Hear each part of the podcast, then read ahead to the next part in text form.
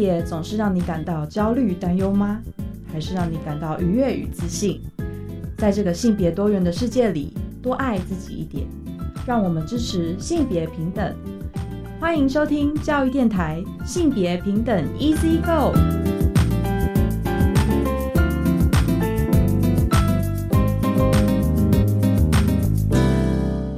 欢迎收听教育电台性别平等 Easy Go，我是玛丽。不知道大家这一辈过得好吗？呃，我们已经进行到五月份的节目了，但其实，在每个月份好像都有一些跟性别有关的一些节日啊，或者是重要的日子哦。像是三月呢，我们也分享过关于国际妇女节的相关的新闻。那四月份呢，其实在四月底的时候，也有个很重要的节日哦，就是今年度其实是教育部把四月二十号定为性别平等教育日的第一年。那我们稍后呢，再跟大家分享相关的新闻哦。那进入到五月份，有哪一些跟性别有关的重要的日子哦？我们在下周即将就要迎来母亲节，虽然大家可能有安排一些活动啊，要跟妈妈聚会，或者是犒赏妈妈的辛劳哦，但我们都知道，其实母亲的这个角色，或者说母职这个工作，其实她的辛劳也不会是只有一天哈，就是需要被看见，应该是每一天在我们的生活当中，我们都可以去思考怎么样来看待，就是母职这样子的一个视角，还有怎么样能够透过性别分工去减少不同的女性她的一些辛苦的一个状况哦。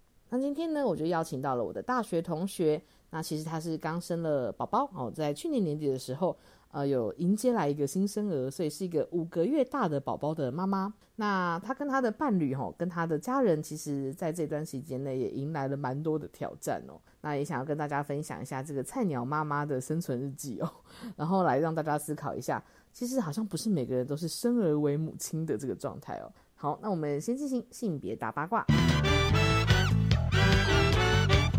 别大八卦，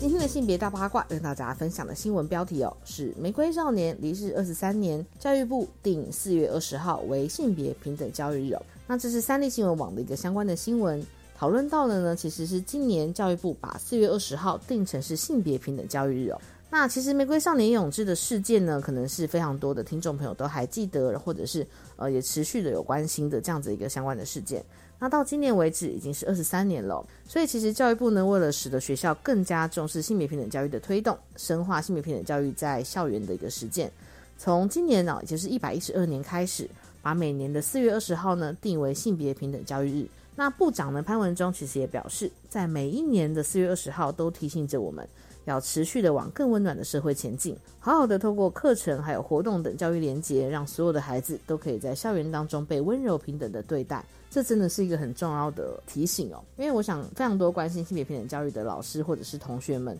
其实应该都还记得永志的故事哦。在两千年的四月二十号，叶永志呢，他就因为他的性别气质被同学霸凌哦，提前离开教室去厕所。后来被发现呢，重伤倒卧在血泊当中。那在这个故事里面，其实我们也可以就是理解到，其实并不是比方说呃厕所很湿滑，或者是学校设施设备维护不当的问题，是因为他长期的受到霸凌，才会有这个比较奇怪的上厕所习惯。所以在当时呢，二十三年前呢，其实有蛮多的老师跟蛮多的家长，因为勇士的事件呢就被唤起了，然后投入了性别平等教育这样子的一个讨论哦。那教育部呢，他其实也有指出。这起事件引起台湾社会对于性别平等教育的讨论和重视哦，那也让大家发现学校的教育体制呢，应该要对不同性别特质的学生加以尊重。所以原本那时候的两性平等教育法的这样的草案哦，其实后来在经过修订之后，就以性别平等教育法这样子的一个呃，院长是视角把它实现出来，然后在二零零二年通过，二零零四年开始施行哦。所以到现在为止，其实已经过了蛮长一段时间，将近快二十年的时间。台湾其实是在有性别平等教育法的推动之下，不管是学生在校园里面的性平事件，可以得到权益的伸张。那我们在教育层面呢，也会尽量的把多元或者是包容和差异的视角放进去。这些其实都是很重要的影响哦。那教育部呢，其实也有表示，根据国际公民教育还有素养调查计划的调查结果显示，台湾学生对于性别平权的支持度呢，其实是高于国际平均值的，和丹麦并列第二。显示我们的性别平等教育在国际上其实是有相当的成果的，但是我们未来还是要继续的努力哦。不管是在校园里面落实性别平等教育，那或者是其实像今年八月起，我们也会在全国各级学校呢提供免费的生理用品，去照顾不利处境的学生。那希望可以透过像是这种生理用品的食物呢，让大家可能减少月经贫穷这样子的影响哦，也可以让更多的师生去坦率的认识和讨论月经这样的一个主题。所以其实教育部也在性别平等日的这样子一个相关宣传的活动上面也表示，期待我们可以在每一天呢都透过性别平等教育，让任何人都不会因为自己的性别、性别特质、性别特征、哈性别认同或者是性倾向这些不一样的因素呢受到差别待遇。也期待未来的每一天都可以是性别平等教育日。这个也是我们在做性别平等呃 Easy Go 的一个初衷啦。希望大家可以透过每个礼拜我们在空中的相会哦，然后我们会尽量的去分享跟性别平等相关的视角，或者是每个不同人的生命故事哦，让大家有更丰富的理解。然后我们也可以透过这样的理解呢，去推动，当你身边或者是你自己，其实就有很不一样的一个展现的时刻。那这就是多元呐，哈，这就是我们可以看见的差异，可以彼此包容、彼此理解的一个很重要的历程啦。对，那我也会持续努力哦，在性别平等 Easy Go 的各种单元里面安插进。大家想要听见、好奇的一些视野，还有生命故事，我们会继续加油啦！好的，以上呢就是今天的性别大八卦，稍回来性别慢慢聊。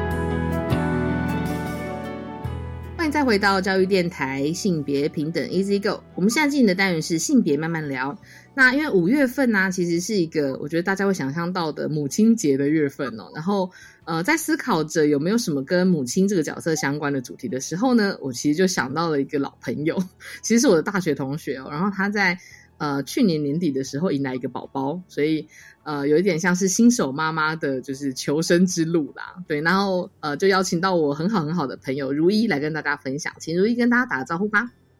Hello，大家好，我是就是菜鸟妈咪 如一。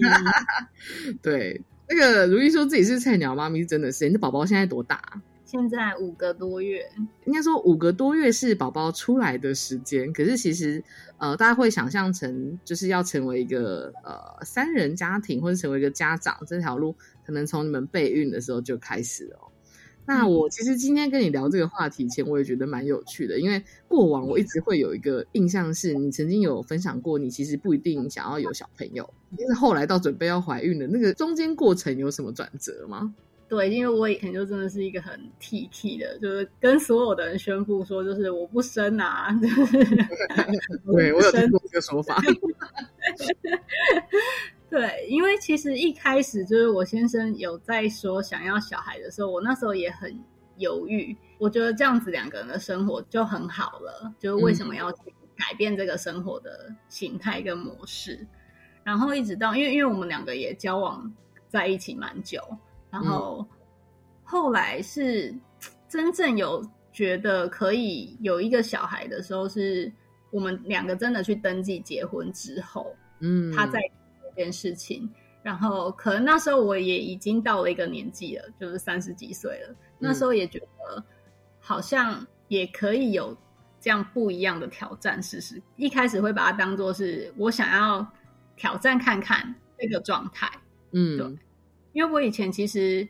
也反复的去思考过这个问题，就是如果没有小孩的我这一生会是如何，或者是有小孩之后的我这一生会如何？嗯，但是这两种都是没有办法回头的路，因为你决定了其中一种，你就只能一直走下去。对，然后所以我一开始非常抗拒的状况，是因为我也想要体验看看那种一辈子没有小孩的生活模式。呃，你们两个比较而言，是你先生其实一直有提出这个想象，就是你们要不要对试试看生个宝宝这样子？对，然后我后来就我自己心态上，就是突然觉得说，哎，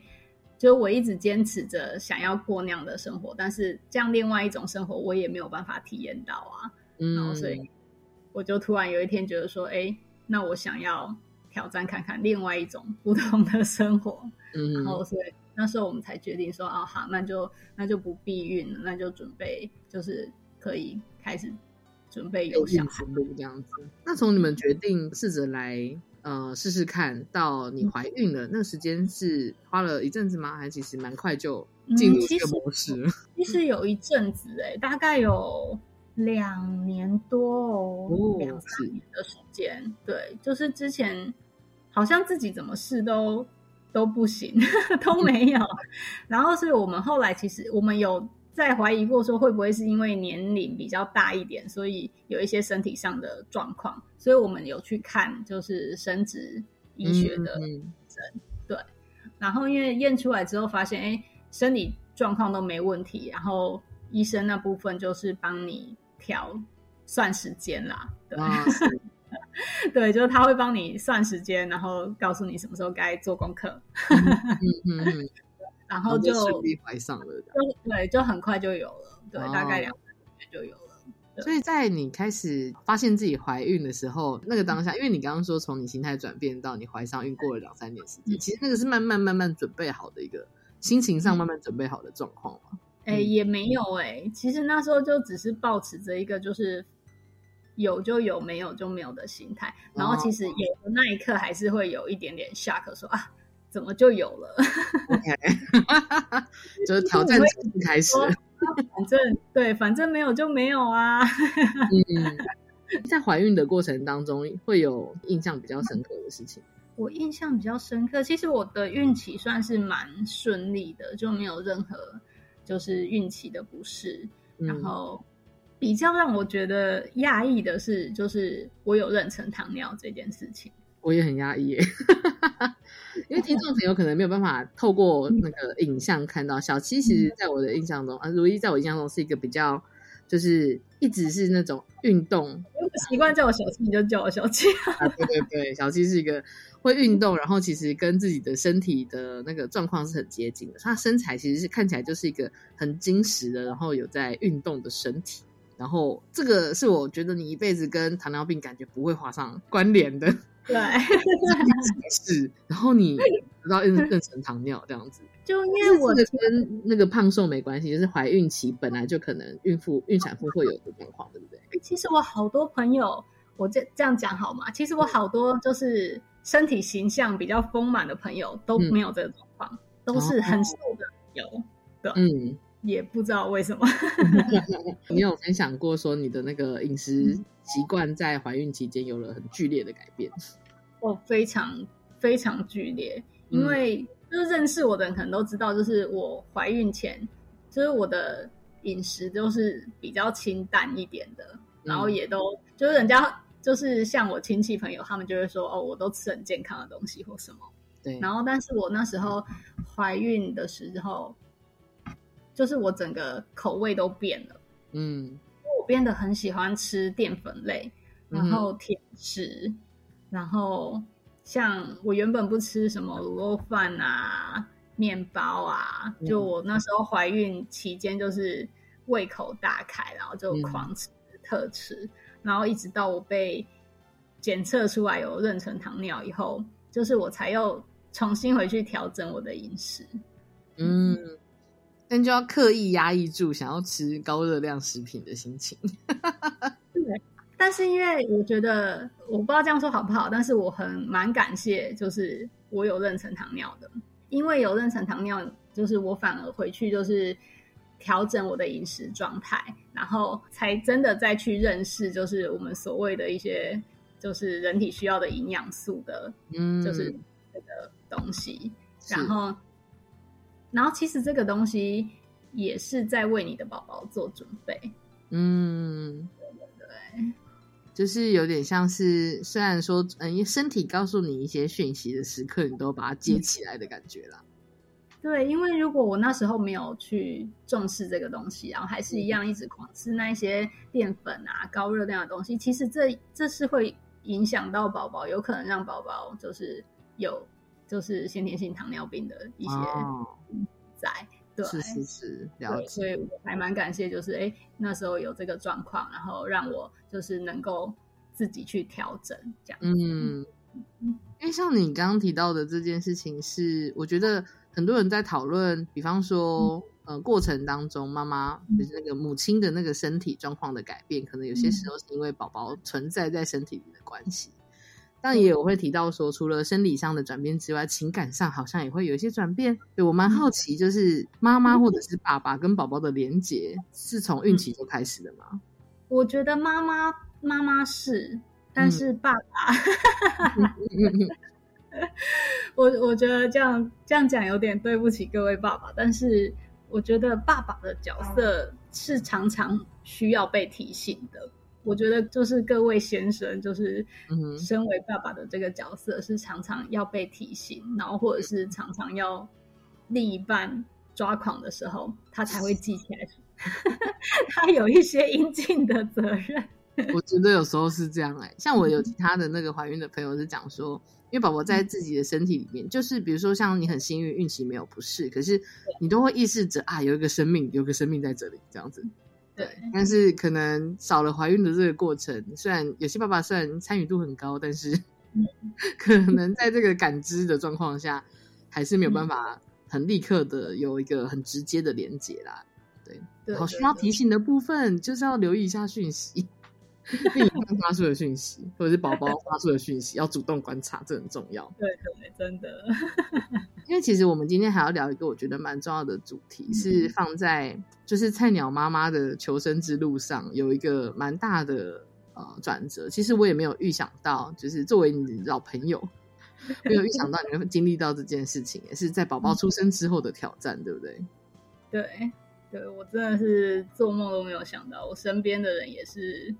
觉得非常的震惊，就是竟然会经历这个产后忧郁的情绪。嗯哼，那你可以描述一下，因为你们在生产完之后，你是直接就是你是在家坐月子，还是现在有蛮多朋友会选择在月子中心？我们是选择直接住月子中心，然后直接就签三十天。一开始我还就是满心欢喜的说我要住好住满，然后。到最后，其实你要出月中的那几天开始，你的心情上就会开始慢慢有变化了，开始去注意到说，呃，我之后就是没有这些后援了，没有随口随到的婴儿室了，就是也没有人可以随时帮你把哭闹的宝宝带走了。嗯，对。哎，所以在月子中心的这些支持系统是相当高的，应该说是他们其中一个服务项目，让妈妈好好休息这样子。对，然后因为其实他们也非常鼓励母婴同事，嗯，然后但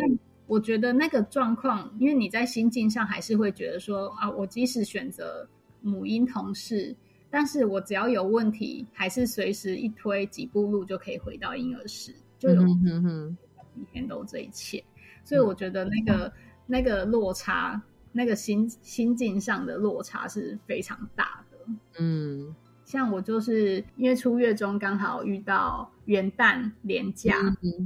然后那时候第一天第一天我还不觉得怎么样，但第一天晚上其实就已经几乎没办法睡了，因为我就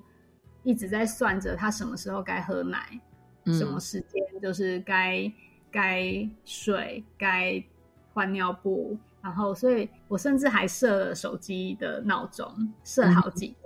就是要提醒自己起来，嗯，但常常都是其实闹钟没响，你也睡不着了，你就是一直在那边盯着它，然后一直到睡眠剥夺的感觉，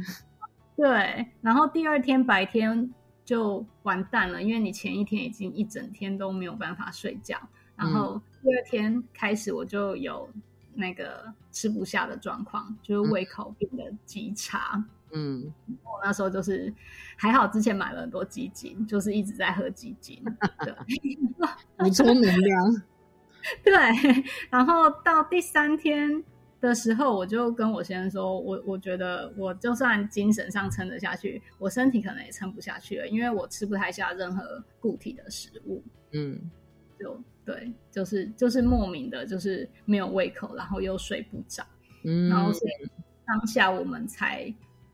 做了一个决定，就是提早回东部，就是回回老家，回老家。对对对，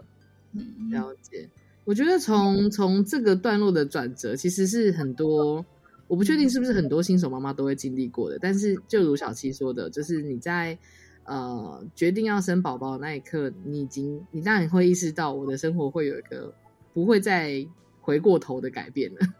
就是会是一个有孩子的人生了。但实际上，跟那个一个新生儿相处的这一刻的挑战，只是在宝宝出生、你离开月中心之后，反而向你袭来了。讲那我们在下个段落呢，再请小七来跟我们分享哦，就是在这个育儿之路上忽然降临的一个产后忧郁的挑战，你是怎么样去面对的？那我们先休息一下。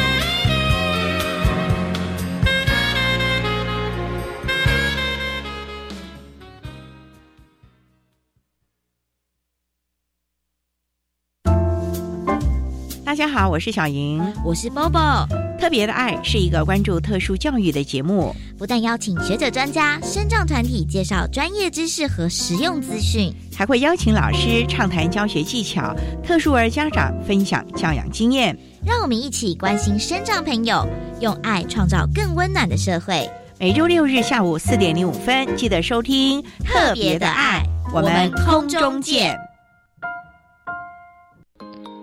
教育部青年发展署一二年青年暑期社区职场体验计划，邀请大专院校以上在学青年于暑假期间到非营利组织打工，报名时间从即日起至六月十四日截止。欢迎有意愿的学生至青年署 Reach 职场体验网查询计划职缺讯息，或拨打免付费专线零八零零八八五八八一查询。以上广告由教育部青年发展署提供。全民节水到点来，轻松节水三步骤。第一步，优先采用省水标章器材，养成良好的用水习惯，使用省水器材轻松省水。第二步，定期检查用水设备，确认用水设备不滴水，资源不浪费。第三步，水资源再利用，动手做回收，减少自来水用量。节约用水不分你我，让行动不只是口号。以上广告由经济部水利署提供。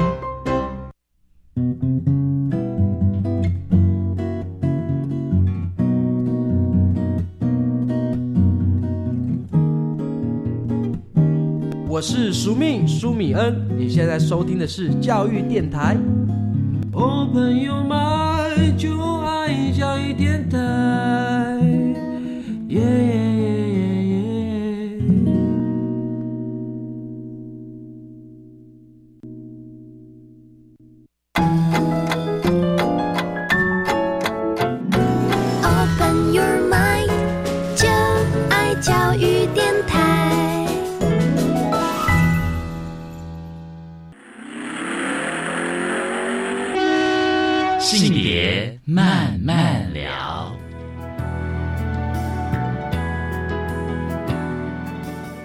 再回到性别慢慢聊。那今天的主题呢是菜鸟妈妈的求生之路哦。然后邀请到我的大学同学如一小七哈，我们都叫她小七，然后来跟我们分享一下，目前有个五个月宝宝，然后她一一路正在进行很多就是像是打怪一样的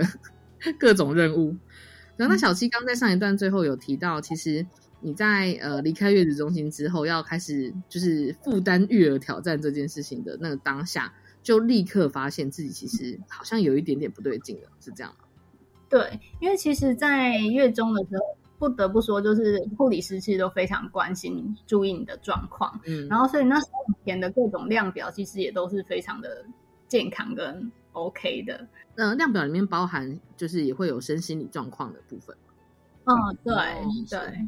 然后我那时候就我刚才前面那段讲的，就是一开始先没有办法睡，就是睡眠剥夺之后，你是就会开始没有胃口，然后没有胃口之后，就是我那时候有注意到一个很特别的生理的状况，因为我以前是从来没有过头痛症状的人，然后也没有任何就是觉得特别有压力的时刻，然后所以这一次反而就是。产后忧郁的时候，我有一个生理状况是很对我来说是很新鲜的体验，就是我会从后颈整个头皮发麻，嗯，然后这也是我我压力很大的时候会有这个状况。对，我后来我后来跟我先生聊起这件事情，他说其实他平常工作压力比较大或比较累的时候都会有这个状况。嗯，也是就是这次产后忧郁的时候。就是第一次经历这个状况，那我一开始也是觉得非常的慌张，就是我觉得应该说，我一开始觉得我会不会是要脑溢血了，不中风啊？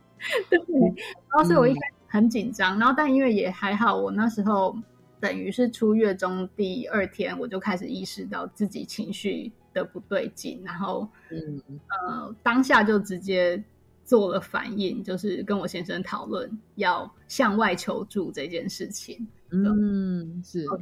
所以我们马上就是决定直接带着宝宝搭飞机回老家。嗯，是。我也蛮好奇，就是因为我之前有一些朋友啦，他会觉得说，呃，育儿这件事情，我觉得那压力会存在在我怎么会做不好，会需要人家帮忙，然后我是一个坏妈妈吗？或者我我是一个坏爸爸吗之类的。嗯，对，就这个心情也会是一个一个，就是让你觉得犹豫的点？还是其实你们在讨论这个部分上，其实蛮有共识的。这个部分我们我们两个在讨论上是蛮有共识的，但其实，在产后忧郁的情绪里面，其实你不是整天都在忧郁，但是你就是会时好时坏。就是我前几个月那一段时间，就是好的时候就就正常，嗯，但是那个情绪来袭的时候，你就会突然很自责，然后自己很没有价值感，嗯，对。嗯，那在这个状况下，因为是就是一开始你们呃前一小段时间是你跟你先生一边工作一边照顾他吗？对。哦，那这个感觉可能会更明显呢，因为同时身旁是没有任何资源的。对啊，嗯，感觉非常的，我觉得想象就是已经是一个很难的关卡了。作为育儿挑战这件事情，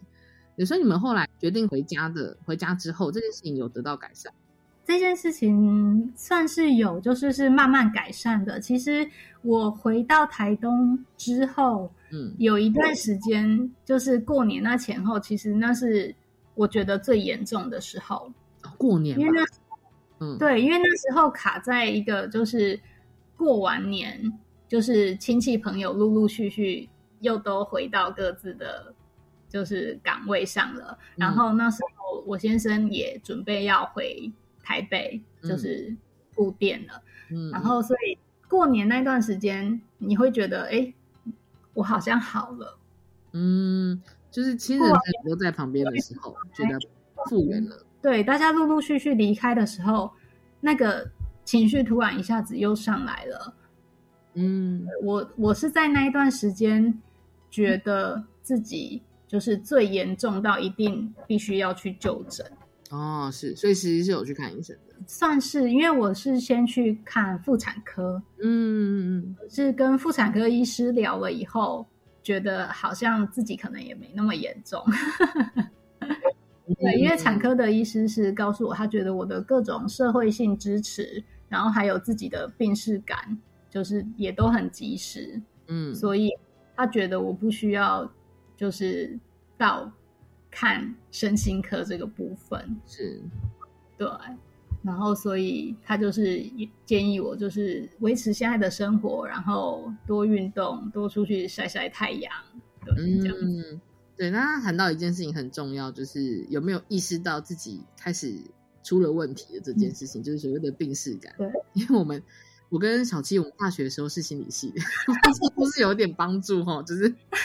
虽然我们继续往这条路走，但是我觉得的确在情绪的感知上，或者是对自己的变化这件事情上，可能会更有意识一点嘛。我觉得有差，因为其实很多我周遭的朋友，因为其实我不避讳去谈产后忧郁这件事，然后所以很多朋友就是跟我聊到这个状况，都会说。啊，你不是念心理系的吗？心理系的也会忧郁。那我就 对，我就会跟人说，还好我是念心理系的，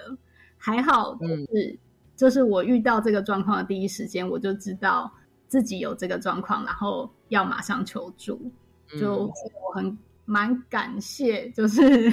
我曾经是心理系的学学生，谢谢中山医大 的培育。对，我觉得其实这个是一个很，我那时候就是因为有些那个在讯息或者是脸书贴文的时候，感觉到你好像有产后忧郁，其实我蛮惊讶的。但这个惊讶也是有一点，就是跟小七刚刚说的一样，因为过往我们这些老朋友认识的你，其实就是一个很很自在的人。然后我感觉这个自在，可能在育儿的时候，好像也可以让你碰到问题都能迎刃而解。但其实。不是，就不一定是这样，因为你要碰到的是另外一个人类，他提出很多需求，对，而且那个需求是不停不停的出现的，对，对啊。那你在碰到就是你的，你觉得你的那个产后忧郁的状况，跟你在照顾呃你的小孩的这个状况，是除了比如说像有有人有些人可能讲说是荷尔蒙转变啊，或者是。可能睡眠剥夺这件事情会直接影响到生理，然后生理又影响到心理嘛？我觉得对我来说，睡眠剥夺是是很很重要的一个原因。嗯，然后第二个原因，我觉得是对自我的要求。嗯，对，因为其实就是我我我也是因为这一次这个状况，然后才发现说，其实我不是大家看到的那么自在的，就是那么随性的一个人。嗯，就其实我在像这一次在育儿的这个流程上，我给自己设定了很多应该要达到的目标跟限制。哦，对，反而造成我就是，我是说你在备孕的时候，你其实你就已经想象好了是什么样子的状态吗？还是是遇到宝宝之后想说，哎、我居然变成这样了？就是其实我在备孕的时候，我就已经想象好整个流程了，就是到时候怎么样，应该要怎么样。然后结果，结果宝宝出来以后，完全不是照这个流程走的时候，你你就慌了，嗯然，后加上睡眠剥夺，就整个嗯全部乱掉，贵州海聊聊。对，那我觉得敏敏锐的部分是你有立刻意识到这件事的啊、嗯那我也有点好奇，就是在呃，有点像是挑战，这个应该算是魔王关卡了。你的你的队友们的表现如何呢？是你有哪些队友？我我觉得其实其实我的队友是真的非常非常体谅我，然后也真的对我很好。就是应该说邱邱总他是尊重我各种决定，嗯，但是你先生是在很支持你的状态的，只是对都是支持我的任何决定跟状态。嗯嗯只是有时候你当下情绪来的时候，你还是会觉得说。你支持我有屁用啊！你为什么不自己跳下来 试试看？这样是对，的确。那你们你们在讨论育儿的分工这件事情上，应该说有经过讨论吗？就是怎么谁要支援什么样的东西或什么的？完完全没有。哦，对，所以建议其实真的已经在怀孕中的，就是准爸爸、准妈妈，就是真的要去跟就是另一半坐下来，好好的讨论一下，就是哦宝宝的各种状况，然后还有分工，因为我们就是、我们两个都会觉得应该到时候。船到桥头自然直，就是谁该做什么事情发生的当下，自然就会有人跳出来做。但是通常就是那个状况比较会是妈妈会先跳出来做，嗯爸爸就会在旁边没事做。嗯然后久了以后，妈妈就会觉得为什么每次好像都是我比你还紧张，嗯，是就反而会容易出现一些就是会对，就会容易有冲突。对，是，我觉得有时候会这样，因为其实像你刚刚提到的状况，就是你已经在产后忧郁的状况，你已经极端在意宝宝的各种反应了。然后这个时候，对，就是有它有点像是在这个状况下，并不是妈妈总是要跳出来，而是妈妈就是会一直在意到那个婴儿的状态。然后此时如果相对的队友并没有警觉性的话，所以队友的警觉性蛮重要的。对，要赶快一起维持警觉，这就是一场挑战。赶快加入战局。其实有时候回过头想想，就是我觉得也还好。嗯，当初就是就是他没有一起在那边穷紧张。哦，嗯，虽然当下你会会有点对抱怨，觉得你为什么不紧张，但嗯现在事后就是情绪走过来以后，你反而会觉得还好，就是只有你在紧张，因为如果两个人都累垮，就嗯更就就对整个状况就能接受了。对对对，我觉得啊，应该是这样，就是在面对一个问题的时候，两个人的情绪状态是不一样的。但如果说是可以，比如说一个比较急，一个比较缓的，然后一个快要爆的时候，另外一个还是可以补位的，这个状况可能会是最理想的。对对对，对啊，好，那我们在下个段落呢，再请小七继续跟我们分享，就是后来在意识到自己面对了育儿的，就是带来的产后忧郁的这个情形的时候，其实除了回家之外，还会啊，就我觉得你对自己的那个状态的敏感度，其实也可以跟大家再聊聊看哦，就怎么样面对产后忧郁的这个挑战。那我们先休息一下。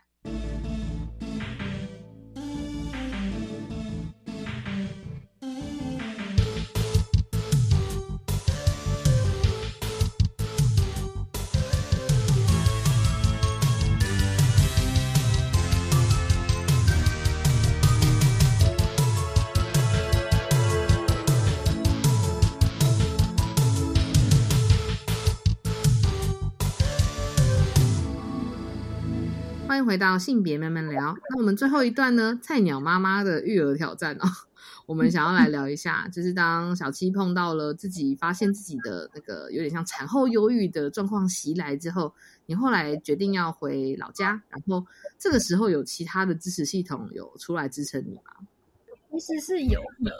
就是大家会觉得育儿的路上，大家讲到神队友就会想到老公，但其实我觉得。就是让我就是很安心的另外一个人，就其实是我的婆婆哦，蛮惊人的。就是这个是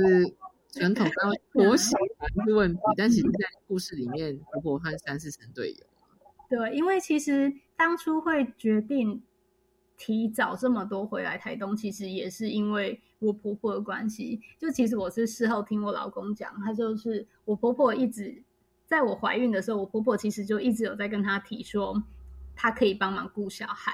嗯，这件事情。但是我婆婆她人也很体贴，就是她都没有跟我讲。我在猜一部分，她可能怕，因为有有时候妈妈的那个情绪上会觉得婆婆是不是要跟你抢小孩还是什么，所以我婆婆都从来没有跟我提过这件事情。我那时候有产后忧郁的状况的时候，我们在决定要不要回台东的时候，我婆婆又在提说，就是那就赶快回来，她可以帮忙这样子。嗯，然后所以我们那时候才毅然决然的决定，就是赶快回到台东这样。住在自己的房子吗？还是后来你有跟婆婆一起住吗？其实我没有跟婆婆一起住，就是一开始回台东，我是住在就是算是自己的房子，然后我婆婆白天会来帮我顾。前面几天，其实你那个心态没有调整过来的时候，你还是会觉得压力有点大。就是婆婆在楼下帮你顾小孩，那你怎么好意思在楼上睡觉？哦，是，嗯。然后，但是那时候，我先跟我讲一句话，他说：“你现在这个状况已经很不行了，就是你不要再去，就是顾虑别人的感受。你这时候应该要自私一点。”然后。就是妈妈她有她的方式，然后婆婆有婆婆带小孩的方式。那你的重点就是你赶快睡好，等到你顾的时候，你再用你自己的方式。嗯，就是他他是这样子提醒我，就是不要去限制给自己这么多限制，说育儿一定要用什么样的模式。然后还有另另外一点，我觉得这也是。我之前其实蛮缺乏的，就是，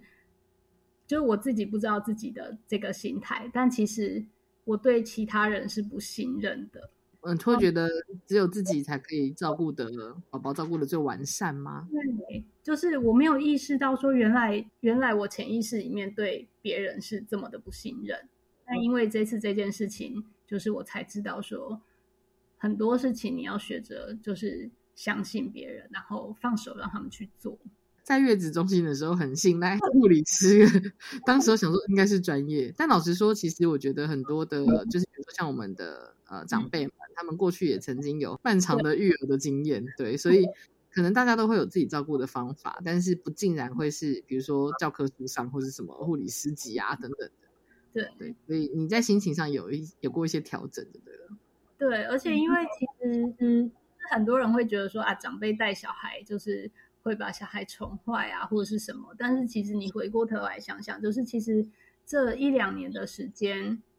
不就是应该要给他最多爱的时候吗？嗯，哪有什么宠不宠坏的问题？这样，没错没错。对，所以我当下就觉得说，就是我婆婆既然这么爱这么爱这个孙子，那我就应该让他去接受我婆婆满满的爱。我这个心情其实蛮蛮呃，我觉得蛮不错的，哎，就是可以让你也在这个时候，你正需要一个支持介入，然后你可以让自己身心好好回到平衡的状态，再去面对宝宝的需求。然后这个时候有一个队友进来，就是勇敢的迎接他加入你们的团队吧。嗯，因为我们刚休息的时候，小七其实也有提到说，你的妈妈其实也在这段时间有给你很多陪伴嘛。哦，对，真的，因为那时候变成我婆婆白天来帮忙顾，然后晚上，因为我那时候的状态是我不敢一个人面对这个宝宝，嗯，就是我只要是单独一个人面对他，因为我先生那时候提早陪我们回来，然后马上又回回去开店了，嗯。然后那时候就是没有办法一个人独自面对他，所以我妈妈变成她要晚上下班以后先回家，就是吃饱饭、洗好澡。然后再过去我那边陪我一起睡，嗯，对。然后这个状态大概持续了快一个礼拜。那我后来觉得，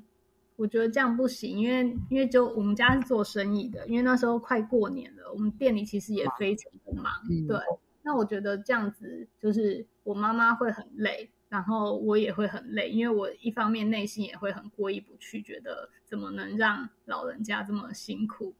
嗯，这样。然后，所以那时候我就跟我婆婆提出说，我想要带宝宝搬回娘家这件事。那我一开始其实有一点点担心，就是因为毕竟你都会怕，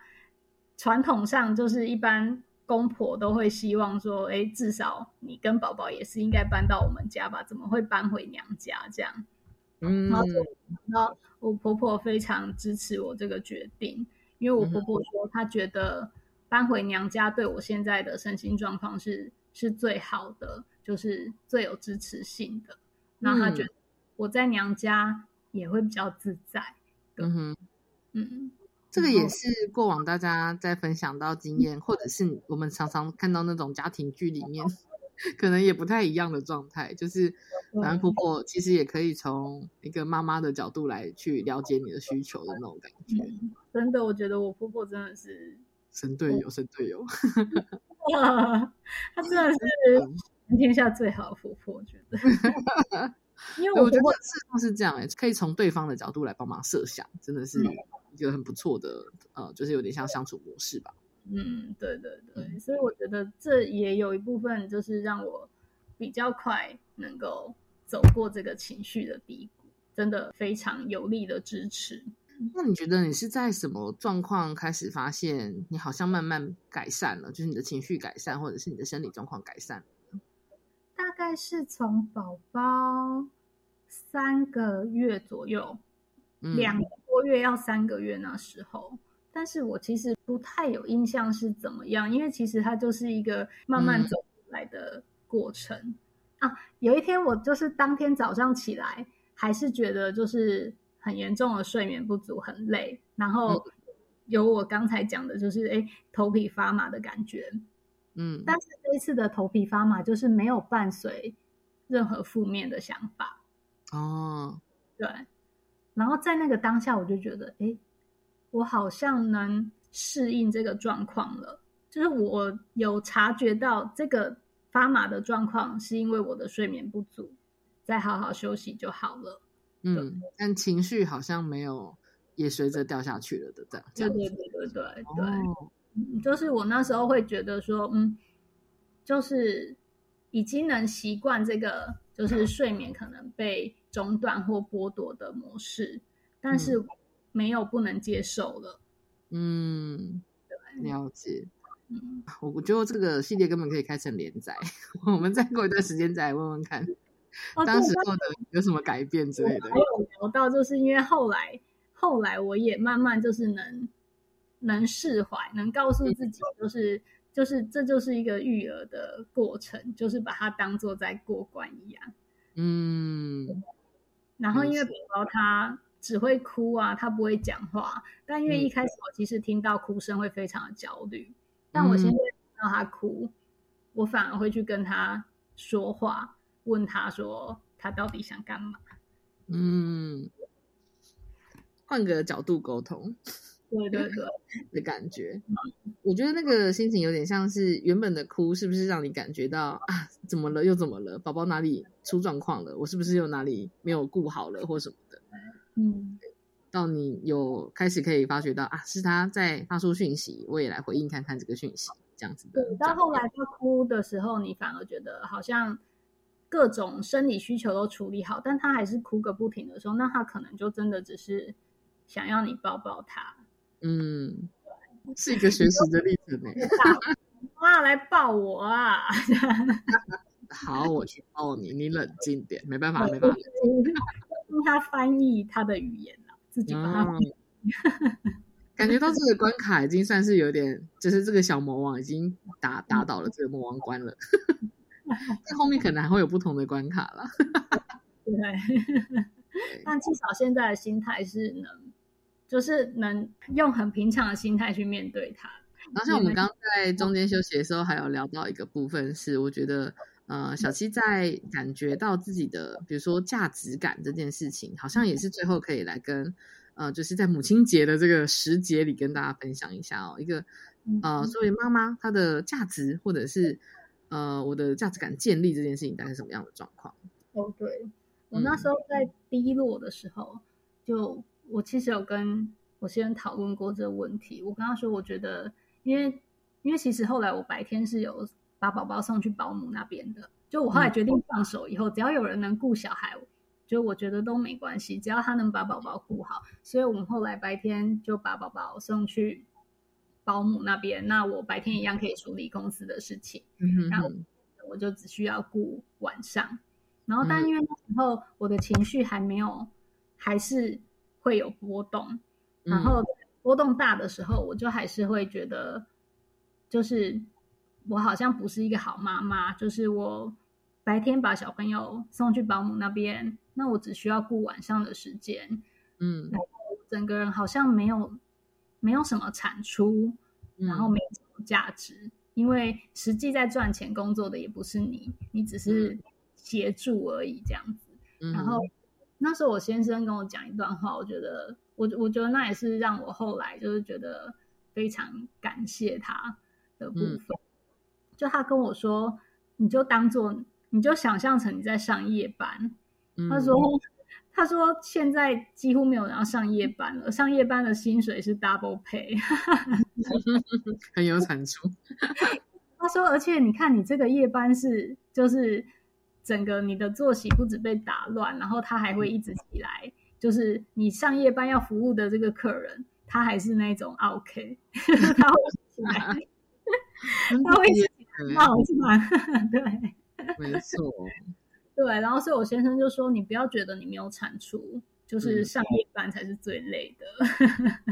哎，我觉得这个想法很好。其实就是家务劳动有看见这件事情也是一个工作，然后也可以体谅到，对你们的分工可能是因为创业维艰嘛，所以如果说先生负责就是赚钱的话，其实育儿由你来说也是一个工作，然后你们是可以共同看见这件事情的重要性。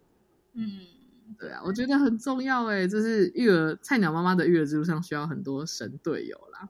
那今天真的很谢谢小七来跟我们分享这一段，目前是五个月中，人家 五个月进行中的一个就是挑战历程。对，啊，谢谢小七，我们真的可以考虑开成连载哦。未来 再过几个月再来问一下，哎，最近状况有什么新的挑战，有什么新的改变？这样。